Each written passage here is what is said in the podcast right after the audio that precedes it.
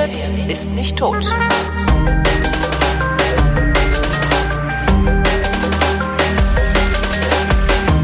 Willkommen zum Geschichtsunterricht einer Koproduktion von Vrindt und DLF Nova und wie immer, wenn diese Koproduktion läuft, ist aus Köln der Matthias von Hellfeld zugeschaltet. Hallo Matthias.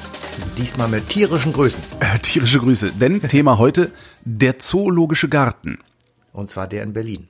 Okay, ich wollte gerade fragen, welcher, weil Genau. du es vorher nicht gesagt hast. Das heißt, es ist Ja. der erste?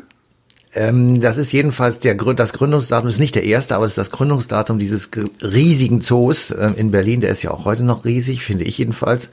Und ähm, wir haben uns mal überlegt, dass äh, die Frage einfach auch so ein bisschen im Raume steht. Ist das jetzt eigentlich noch zeitgemäß so ein Zoo? Ist das Tierquälerei? Ist das Forschung? Ist das Arterhaltung? Ähm, ist das Belustigung für kleine Kinder? Ist das Bildung? Also was ist es eigentlich? Ja. Und deswegen fanden wir eigentlich das Thema Zoo und wie es eigentlich dazu gekommen ist und mit all seinen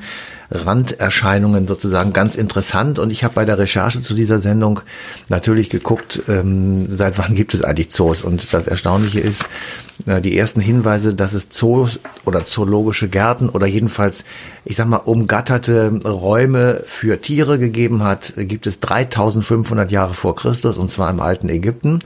Dort ähm, sind diese riesigen Tiere, Elefanten, große Kuhantilopen und ähnliche äh, Großtiere tatsächlich in Zoos gehalten worden zur Betrachtung. Also wurden, die wurden nicht gefressen, sondern die wurden betrachtet. Das gleiche gibt es in China etwa 2000 Jahre vor Christus und dann habe ich es aufgehört, weil vermutlich auch in den nächsten 100 Jahren immer weiter irgendwo irgendein Zoo entstanden ist. Dinge Und verschwinden dann, nicht, oder? Nein, die werden nicht verschwinden, weil äh, die Tiere werden möglicherweise sterben und dann gibt's keine neuen, aber sie werden äh, mit anderen ersetzt werden oder ähm, so. Also das ist ja auch sehr zur Belustigung der Herrscher gewesen. Das war ein ja eine Freizeitbeschäftigung, sich diese Tierchen anzugucken. Da hat man sich null Kopf gemacht, ob es äh, dem Tier irgendwie gut geht dabei. Machen die ja heute nicht. noch nicht. Guck dir Juan Carlos an, den Deppen. ja, Juan Carlos ist natürlich auch ein, ein, ein außerordentlich mäßiges Beispiel, ähm, was in diesem, in diesem Zusammenhang jedenfalls. Aber natürlich, wenn du heute mit, mit Zoo-Mitarbeitern dich unterhältst, dann werden die dir schon sagen, dass sie in großem Stile ähm, für die Tiere da sind, dass sie versuchen, äh, ihre natürliche Lebenswelt, soweit es geht, nachzubauen, dass sie also alles tun, damit es denen gut geht, bla bla bla. Aber natürlich ist es tatsächlich so, dass es sehr viele Kritiker gibt, die sagen, das ist, da kannst du machen, was du willst. Ein Tiger in einem Zoo ist einfach Bullshit, weil der Tiger braucht ein Areal, das ist irgendwie dreimal so groß wie Berlin und äh, das kannst du halt nicht in einem Zoo machen.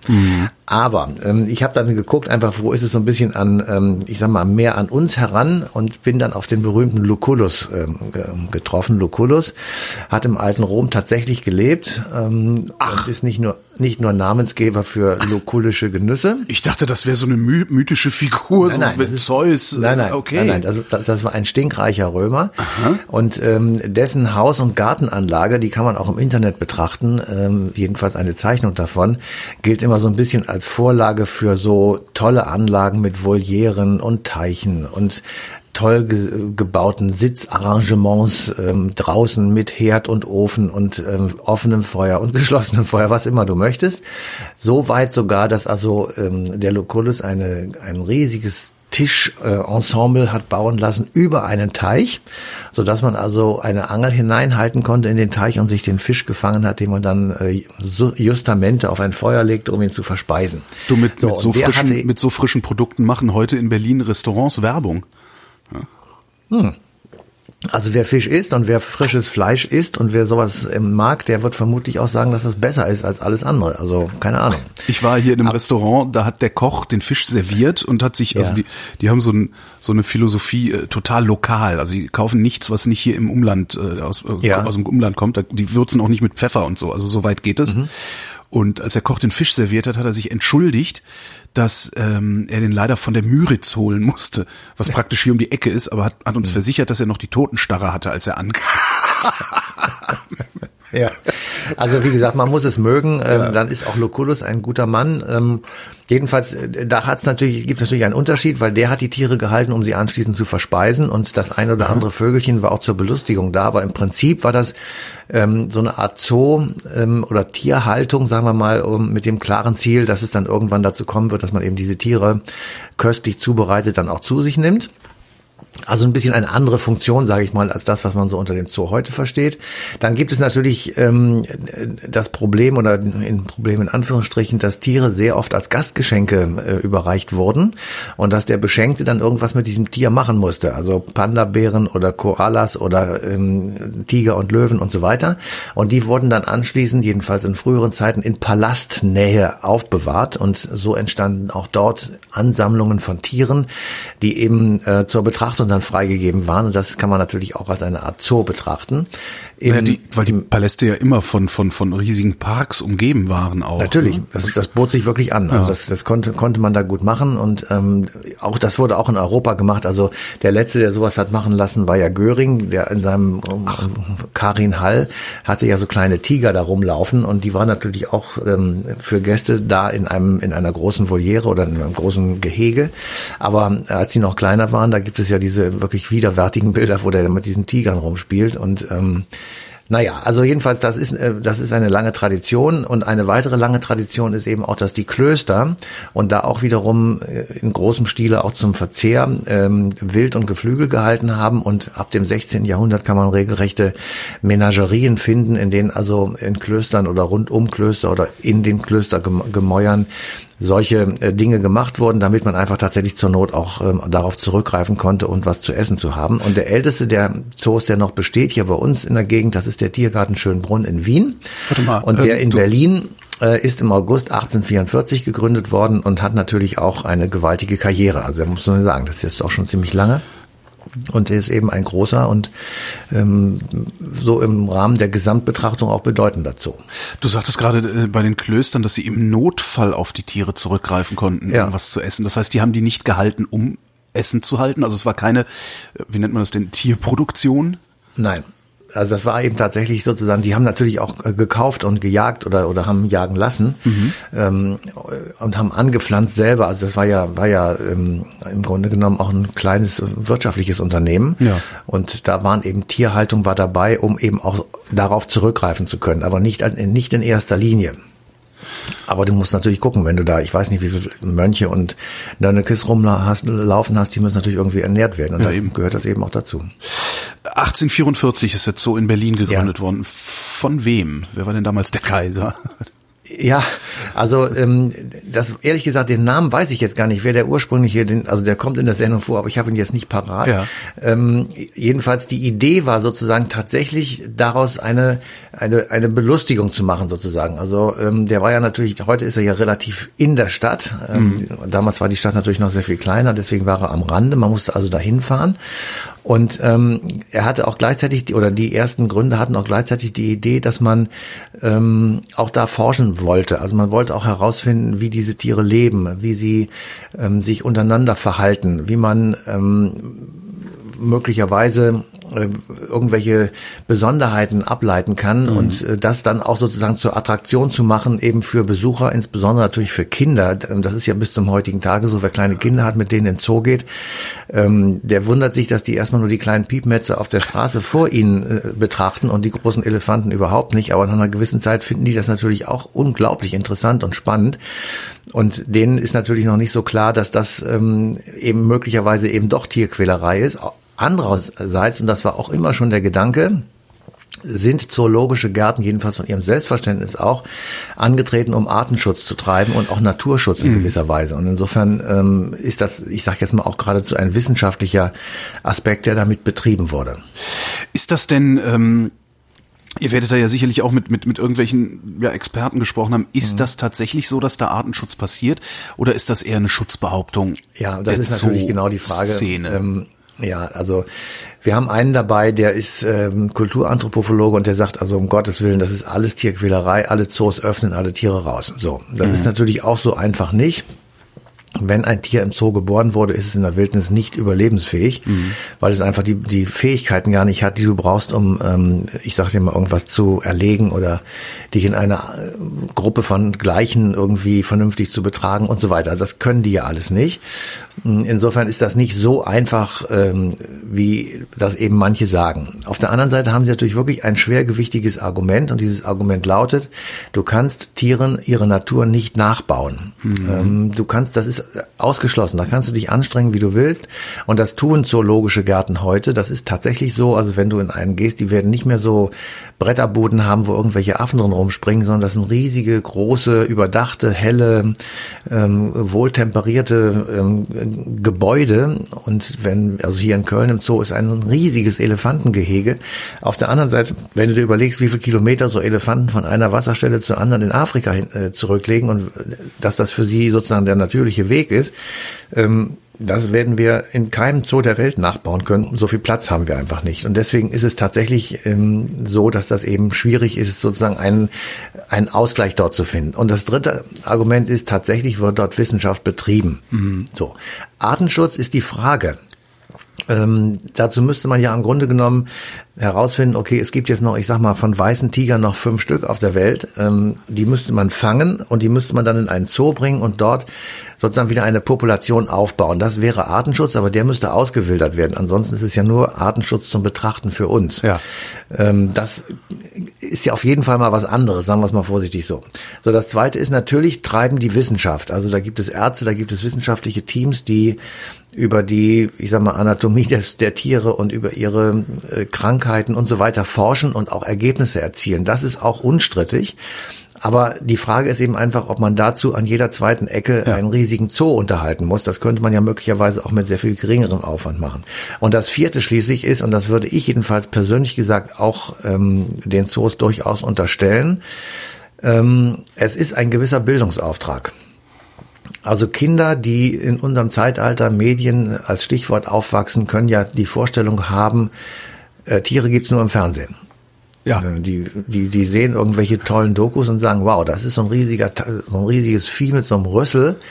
Der ist aber schick animiert. Aber wie das klingt und wie das riecht, das äh, zeigen die digitalen Medien nicht. Richtig, genau. Und im Zoo die siehst du den vor dir nicht. und denkst dir, scheiße, der ist ja echt. So, und mhm. das ist natürlich eine Erfahrung, die kannst du nur so vermitteln oder mit einer Safari. Ja. Ähm, und auch da kann man ja lange drüber diskutieren, ob das nun so freundlich ist gegenüber den Tieren oder ob das nicht auch eher ähm, überflüssig ist. Also das ist wirklich ähm, eine schwierige Angelegenheit. Wir haben einen Punkt gefunden, wo wir gesagt haben, so, da ist jetzt der, da ist sozusagen die klare Trennlinie und das sind die sogenannten Menschenschauen.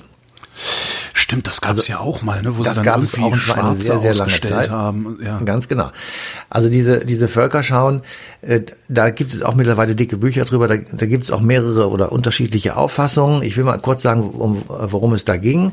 Also im Zuge des Kolonialismus, also auch die Deutschen sind dann ja in Afrika aufgeschlagen und haben dort Kontakt zur einheimischen Bevölkerung bekommen, haben sie in großem Stile ermordet und haben sich da benommen wie die Berserker. Mhm.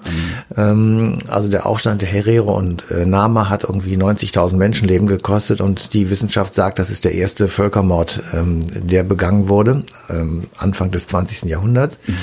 Und ähm, natürlich haben die ähm, Deutschen auch darüber berichtet. Es gab also Kolonialzeitungen, es gab Berichte aus den Kolonien, ähm, es gab dicke Bücher, die irgendwelche Leute geschrieben haben, die in den Kolonien tätig waren oder gelebt haben oder Verwaltung gemacht haben.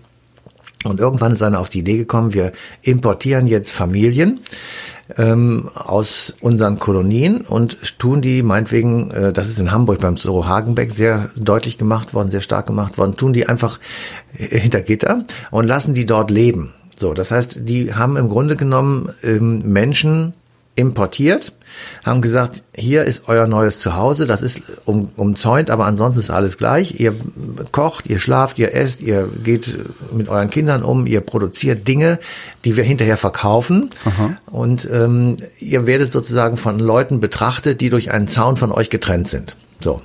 Und äh, das kann man sich eigentlich gar nicht vorstellen, aber das, dahinter steckt natürlich sozusagen das, die Idee, dass das auch nur Tiere sind, letztlich. Genau, es ist eine Hierarchie sozusagen zwischen denen, die betrachten und denen, die betrachtet werden. Und mhm. die Betrachtenden waren die weißen Europäer und die betrachten, äh, die betrachtet wurden, waren die schwarzen Afrikaner oder aus anderen ähm, Ecken der Welt. Und ähm, dadurch, dass der Zaun dazwischen war, ähm, war sozusagen für die Betrachter klar, ich bin etwas Besseres. Ich werde ja. durch diesen Zaun vor denen da geschützt. So, und dann hat das Ganze natürlich einen stark voyeuristischen und chauvinistischen und arroganten Touch. Und ähm, die meisten, die dort ähm, vor den Zäunen gestanden haben, haben das auch so empfunden. Und das war im Übrigen eine Attraktion in Anführungsstrichen für Staatsgäste. Also Bismarck Ach. und äh, Kaiser Wilhelm und so, die sind also auch dahin und es gibt Fotos, wo die also drauf zu sehen sind vor so einer ähm, Völkerschau und äh, so, also da, da gruselt es einem wirklich, wenn man sich das vorstellt. Und jetzt kommt aber der andere Aspekt. Ich wollte gerade sagen, ähm, es gibt noch, ja, ja. Ja, es gibt noch einen zweiten Aspekt und der hat mich dann allerdings auch irgendwie erschüttert. Ähm, es hat also tatsächlich jemand herausgefunden in einer wissenschaftlichen Arbeit, dass auch diejenigen, die hierher gebracht wurden, das teilweise gar nicht so ungerne gemacht haben, weil sie dann nämlich den Fuß auf dem Kontinent hatten mhm. und viele von denen dann, ich sag mal, sowas wie heute ein Asylverfahren angestrengt haben und dann auch hier geblieben sind. Manche sind abgehauen, haben sich irgendwie durchgeschlagen und sind dann irgendwo geblieben. Jedenfalls sind sie nicht wieder zurückgegangen und manche haben geradezu auch ihre Familien nachgeholt. Das heißt, ähm, es ist ähm, bei manchen, ich kann das auch nicht, ähm, ich kann das nicht quantifizieren, aber ich kann ähm, uns dann das einfach wiedergeben, dass eben äh, in, in dieser Sendung ein Gespräch, so eine Wissenschaftlerin uns gesagt hat, also ja, das war alles furchtbar natürlich und so und auch äh, extrem chauvinistisch und ähm, du musst das vorstellen, das, das spielt in der Zeit des Kolonialismus, das ist für mich die schlimmste Ausformung des Imperialismus, das ist ja so eine Formulierung, weil du dort nicht nur fremde Länder besetzt hast und ähm, Bodenschätze geraubt hast, sondern du hast Kulturen zerstört, ja. du hast Menschen umgebracht, du hast vielen, vielen hunderttausend Menschen sozusagen die Lebensgrundlage genommen und einfach diesen Kontinent versucht zu europäisieren. Gab es eigentlich ein Bewusstsein der, unter den Kolonialisten dafür, dass sie Kulturen zerstören? Natürlich nicht. Natürlich nicht. Das also Sie haben das gar nicht als die, Kultur begriffen, was Sie da zerstören. Die haben, die haben das, naja, die haben das ähm, als, äh, doch, die haben das schon als eine schwarze Nation oder sowas. Das war schon ein Begriff, der, mhm. ähm, der durchaus da geläufig war, aber ähm, dass die zum Untergehen verdammt war, das war denen auch klar. Das, das war der Sinn der Sache sozusagen. Die haben geplündert, gemordet und geraubt, was das Zeug hielt und haben den Kontinent, und jetzt kann man lange drüber diskutieren, das war, würde ich jetzt nicht machen, ähm, hinterlassen wie ein, ein Schrotthaufen. Ja. Und äh, die Folgen davon kann man eben mitunter jedenfalls auch noch heute sehen. Mhm. So, und ein Teil äh, dieser Arroganz sozusagen und dieser Überheblichkeit, die die weißen Männer und Frauen in Europa hatten, war eben die Tatsache, dass sie sich die Schwarzen sozusagen zur Belustigung, zum Angucken, für ihre Kinder, guck mal da, es gibt auch schwarze Menschen, ähm, so nach diesem Motto, ich sag mal, hergeholt haben. So, und die, die, die hergeholt wurden, die überwiegende Menge wird das ungerne gemacht haben und ist gezwungen worden. Aber manche waren eben auch dabei, die gesagt haben, das ist eigentlich eine gute Idee, so komme ich sozusagen kostenlos nach Europa bin meinetwegen ein paar Wochen da im äh, Hagenbeck oder im Zoologischen Garten in Berlin oder sonst irgendwo und versuche dann in Europa sesshaft zu werden. Und das mhm. ist manchen tatsächlich gelungen. Und deswegen waren eben manche, wie gesagt, wenige, aber immerhin manche dabei, die sagten, das ist eigentlich gar nicht so schlecht. Das Ding hat dann sogar noch einen dritten Aspekt, der ein bisschen zynisch daherkommt.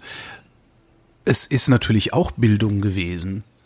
Weil wie hast du im 19. Jahrhundert, die Menschen sind nicht um die Welt gereist, die sind noch Nein, nicht mal in andere, so die sind noch nicht mal irgendwie 100 Kilometer weit gereist, die, die normalen, die einfachen Leute. Das war die einzige Möglichkeit, die tatsächlich auch mit Schwarzen in, ja. in, in Kontakt zu bringen. Und zumindest ich, quasi Kontakt. Da gab es ja. natürlich keine Interaktion, außer dass sie vielleicht Nüsschen geworfen haben oder was sie damals gemacht haben mögen. Ja, ähm, es war noch schlimmer. Es wurde, es, es gab sogar Schilder, man möge nicht mit Stöcken dafür sorgen, dass die Tiere genauso wie die Völkerschaumenschen sozusagen aufgeregt werden. Ach du Schande. Ja, ja, das ist, ähm, also äh, da ist was dran, was du sagst, natürlich. Das ist natürlich Seite, noch nicht mal im Ansatz eine Rechtfertigung. Eben, es, es überlagert ist, sozusagen, ja, das, ist, äh, das, andere überlagert alles. Also ja, die, die, das Verbrechen, was dahinter steckt, überlagert natürlich alles. Aber es wird so ein paar Naivlinge gegeben haben, die gesagt haben, das ist doch gar nicht so falsch. Wir gucken denen zu, wie die Essen kochen. Sie haben genügend Nahrungsmittel. Sie sind alle, werden äh, von Ärzten untersucht, wenn sie krank sind. Ähm, und sie, sie bedienen sozusagen auch unsere Vorurteile. Also der Afrikaner, in Anführungsstrichen immer gesagt, bitte, ähm, wurde so dargestellt, dass er halt wilde Tiere jagt. Das also alles so hua, hua, hua. Genau. Das geht. Der Araber Araber ist ein Händler. Mhm. Also arabische Völker wurden als Händlervölker dargestellt.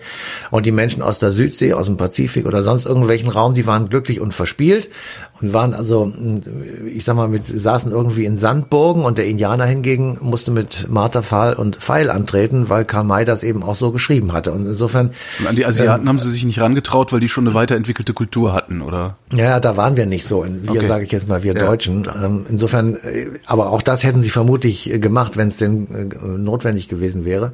Und ähm, in dem Moment, wo du also denen zuguckst, was die machen, und dann kannst du hinterher auch die Waren, die sie dort vor deinen Augen produziert haben, noch kaufen mit dem mit der Brand hinten drauf zoologischer Garten oder sowas, ähm, das macht dann natürlich auf einmal im Sinne der Täter in Anführungsstrichen großen Sinn. Also das mhm. ähm, war gar keine Frage. Und dann wurde so ein Mäntelchen drumherum gehängt und gesagt, na ja, aber wir untersuchen die ja auch, wir betreuen die medizinisch, wir machen sozusagen einen Kataster, wie sieht mhm. ein Afrikaner aus, wie sieht ein Lappländer oder einer aus Patagonien aus oder sonst irgendwie und ähm, wie ist der Naturzustand sozusagen, ähm, hieß es damals, in dem wir sie jetzt sozusagen vor uns haben und wie kann man da eben sozusagen Rückschlüsse auf uns ziehen, gibt es Unterschiede, gibt es Gleichheiten und so weiter und so fort. Also das kannst du alles, ähm, ich sag mal, verbrämen vom Mäntelchen und ähm, sozusagen den Leuten verkaufen. Und äh, das ist natürlich zynisch und schrecklich und da kannst du kotzen. Das ist ja furchtbar eigentlich. Äh, sind diese Völkerschauen ein rein deutsches Phänomen gewesen oder haben das alle Kolonialmächte gemacht? Nein, das haben wohl alle gemacht. Ähm, wir sind, also ich habe jetzt mich natürlich nur auf Deutschland bezogen, aber ähm, ich könnte mir kein Argument vorstellen, warum das nicht auch in Frankreich oder in Holland äh, oder in Portugal gemacht worden ist. Ähm, aber so ganz sicher bin ich mir jetzt nicht, aber ich glaube schon, dass es auch andere gemacht haben. Wie sind wir denn da eigentlich wieder rausgekommen? Das hat aufgehört. Ähm, also irgendwann hatten wir erstens mal keine Kolonien mehr. Nach dem Ersten mhm. Weltkrieg sind uns sämtliche Kolonien abhanden gekommen, sodass man da auch nicht mehr in Anführungsstrichen so leicht dran kam. Und natürlich ist es, ähm, hat es eine starke Veränderung gegeben mit der Weimarer Republik. Also da waren auf einmal solche Dinge nicht mehr so einfach möglich, weil es eben die erste deutsche Demokratie war, die auch anders getickt hat als das Kaiserreich, was es davor war. Es gab auch keinen Kaiser mehr, der sowas anordnen konnte. Ähm, insofern äh, waren einfach die Verhältnisse anders und die haben dazu geführt, dass ähm, eben solche Dinge nicht mehr vorgekommen sind. Ich hatte eingangs gesagt, die Dinge verschwinden nicht. Ähm, und das auf Zoos bezogen, gilt das eigentlich für die gesamte Geschichte? Sind Dinge, die, die einmal da waren, bleiben die immer? Du meinst jetzt egal, auch politische? Politische, ja gut, politische meinetwegen auch, aber auch, was weiß ich, ich meine, der Aquädukt ist auch nicht wirklich verschwunden, ne? Der hat mal pausiert und jetzt haben wir Wasserversorgung. Also es, es, wird, es bleibt alles erhalten. Also das Ganze ist ein Kontinuum und das baut aufeinander auf. Mhm. Und zwar in jeglicher Hinsicht. Also sowohl Ideen als auch Bauwerke, als auch Fähigkeiten. Also dass du bestimmte Dinge kannst, ist ja nicht, weil wir so so geile Typen sind, sondern ähm, das ist eine eine Entwicklung sozusagen, die auf irgendwelchen Erfahrungen von unseren Ur-Ur-Urvorfahren aufbaut.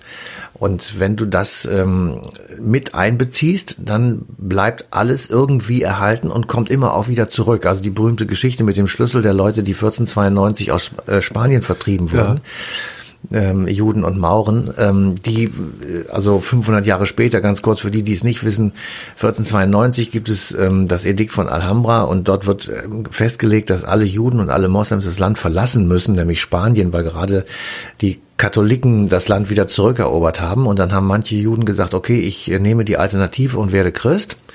Das ist ihnen nicht gut bekommen, weil alle wussten, dass sie Juden waren, aber so konvertiert sind. Und die anderen haben gesagt, wisst ihr was, das ist mir hier zu blöd. Ähm, wir putzen unser Haus, schließen es ab, nehmen die Koffer mit, die wir tragen können und verschwinden für eine Zeit. Das wird sich schon irgendwann wieder geben. Die viele sind übrigens nach Mallorca geflohen. Aha. Und ähm, fünf, das hat aber nicht ein paar Jahre gedauert, sondern 500 Jahre. Und 500 Jahre genau zum Stichtag stellt sich der damalige König hin, Juan Carlos, und sagt also, wir bitten die sephardischen Juden um Entschuldigung. Das war ein großes Verbrechen, was unsere Vorfahren dort begangen haben. Und jetzt am 500. Jahrestag geben wir demjenigen, der nachweisen kann, ein Nachfahre dieser vertriebenen spanischen Juden zu sein. Die spanische, sprich die europäische Staatsbürgerschaft und irgendwie, ich weiß nicht, ein paar tausend Euro. Mhm. So, und da melden sich, glaube ich, viereinhalbtausend Menschen und manche von denen haben einen Schlüssel mit. Und dieser Schlüssel passt auf das Haus, das seine Vorfahren damals ver verlassen haben. Und das ist so, ein, so, ein, so, eine Metapher, finde ich, dass also Geschichte bleibt. Und das ähm, haben wir dann geguckt, das gibt's auch noch woanders. Also es gibt sehr viele, die äh, 48 äh, in Palästina vertrieben wurden vom Staate Israel, der dort neu gegründet wurde und ihre Häuser verlassen mussten. Deren Nachfahren haben diese Schlüssel als Kette um den Hals hängen. Mhm.